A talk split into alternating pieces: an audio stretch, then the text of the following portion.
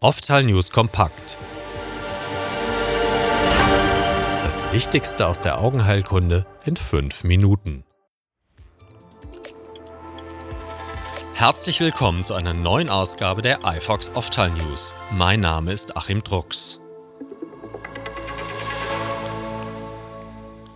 Ein retinaler Venenverschluss kann zu einem Makulaödem führen, aus dem ohne Behandlung ein signifikanter Sehverlust resultiert. Die wirksamste Behandlung sind Anti-VEGF-Injektionen. Die vom amerikanischen National Eye Institute finanzierte SCORE-2-Studie zeigt jetzt, dass damit auch im fünften Jahr der Behandlung das Sehvermögen deutlich über dem Ausgangswert liegt, viele Patienten aber weiterhin eine Behandlung benötigen. Die Studienergebnisse wurden im American Journal of Ophthalmology veröffentlicht. 2017 berichteten die Prüfärzte, dass zwei Medikamente gleich wirksam waren. Die eine Hälfte der Studienteilnehmer erhielt Avastin, die andere Hälfte Eilea, jeweils sechs Monate lang, einmal monatlich. Der Visus der Teilnehmer beider Studiengruppen verbesserte sich im Durchschnitt um mehr als drei Zeilen. Nach dem ersten Jahr wurden die Teilnehmer nach Ermessen ihres Arztes weiterbehandelt. Nach fünf Jahren hatten viele etwas an Sehschärfe verloren, doch im Durchschnitt blieb es bei einem Gewinn von etwa drei Zeilen. Studienleiterin Ingrid Scott, Professorin für Augenheilkunde am Penn State College of Medicine, Hershey, erklärte dazu, vor dieser Studie galt der retinale Venenverschluss allgemein als akute Erkrankung. Diese Studie zeigt, dass es sich um eine chronische Krankheit handelt. Sie unterstreicht außerdem die Bedeutung des Monitorings und der individuellen Behandlung, um den bestmöglichen Visus zu erreichen. Neue Aufgabe für Augentraumaspezialist Professor Arne Wiestens von der Universitätsmedizin Halle. Der Direktor der Universitätsklinik und Poliklinik für Augenheilkunde ist für die kommenden drei Jahre zum Präsidenten der International Society of Ocular Trauma, ISOT, gewählt worden. Die Universitätsmedizin Halle ist ein Traumaschwerpunkt. Hier werden pro Jahr 140 schwere Augenverletzungen behandelt. Professor Wiestens möchte ein Ocular Trauma Fellowship ins Leben rufen. Zusätzlich wird er sich weiter stark für die Aus- und Weiterbildung von jungen Nachwuchskräften einsetzen.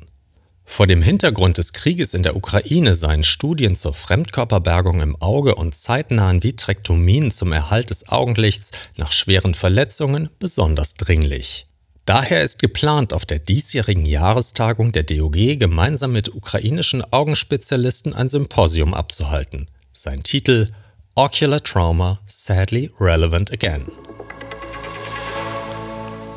Optaversum.de, das neue Fachportal von Roche, wendet sich an Ophthalmologen sowie assoziierte Facharztgruppen und wirft einen Blick in die Zukunft der Augenheilkunde. In den Kategorien Forschung, Technologien und Behandlung finden sich Informationen zu aktuellen Themen rund um die Zukunft der Augenheilkunde. Das Portal soll langfristig als zentrale Anlaufstelle und Wissensplattform dienen, besonders im Hinblick auf Augenerkrankungen wie NAMD und DMÖ. Gegenwärtig werden die meisten Kataraktoperationen an beiden Augen an zwei verschiedenen Tagen durchgeführt. Es ist aber auch möglich, beide Augen am selben Tag zu operieren. Zu den möglichen Vorteilen dieser Methode gehören weniger Krankenhausaufenthalte, eine schnellere Erholung der Sehkraft und geringere Kosten für das Gesundheitswesen.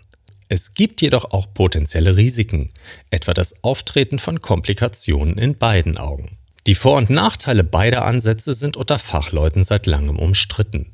Aus diesem Grund werteten die Autoren des neuen Cochrane Review die Evidenz aus Studien zu diesem Thema aus. Die derzeitige Evidenz auf Basis von 14 Studien mit rund 270.000 Teilnehmern spricht dafür, dass es keinen wesentlichen Unterschied zwischen einer Operation beider Augen am selben Tag gegenüber einer Operation an verschiedenen Tagen gibt, etwa in Bezug auf Risiken wie Endophthalmitis oder Komplikationen und dass die Kosten einer OP an beiden Augen am selben Tag niedriger sind. Allerdings war die Qualität der ausgewerteten Studien eher begrenzt. Die Vertrauenswürdigkeit der Evidenz nach Grade lag je nach Endpunkt zwischen sehr gering und moderat.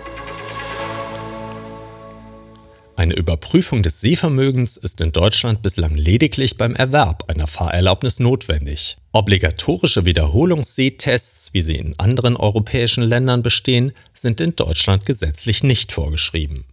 Ob eine erneute Überprüfung der Sehleistung von Autofahrern sinnvoll wäre, untersuchte ein Forscherteam des Fachbereichs Augenoptik-Optometrie der Berliner Hochschule für Technik. Bei der Auswertung der Sehtestergebnisse entsprechend der Fahrerlaubnisverordnung bestand knapp die Hälfte der Studienteilnehmer den Sehtest nicht. Ihr Alter lag zwischen 21 und 84 Jahren. Je älter die Autofahrer waren, umso schlechter fiel das Ergebnis aus. Ebenfalls korrelierte bei nur 63,7 Prozent die sehleistungsspezifische Selbsteinschätzung mit den real quantifizierten Ergebnissen. Das Fazit der Studie Obligatorische Wiederholungssehtests für Autofahrer wären überaus sinnvoll. Akantamöben bevorzugen abgestandenes Wasser, etwa in schlecht gereinigten Pools oder ungenügend geklorten Freibädern.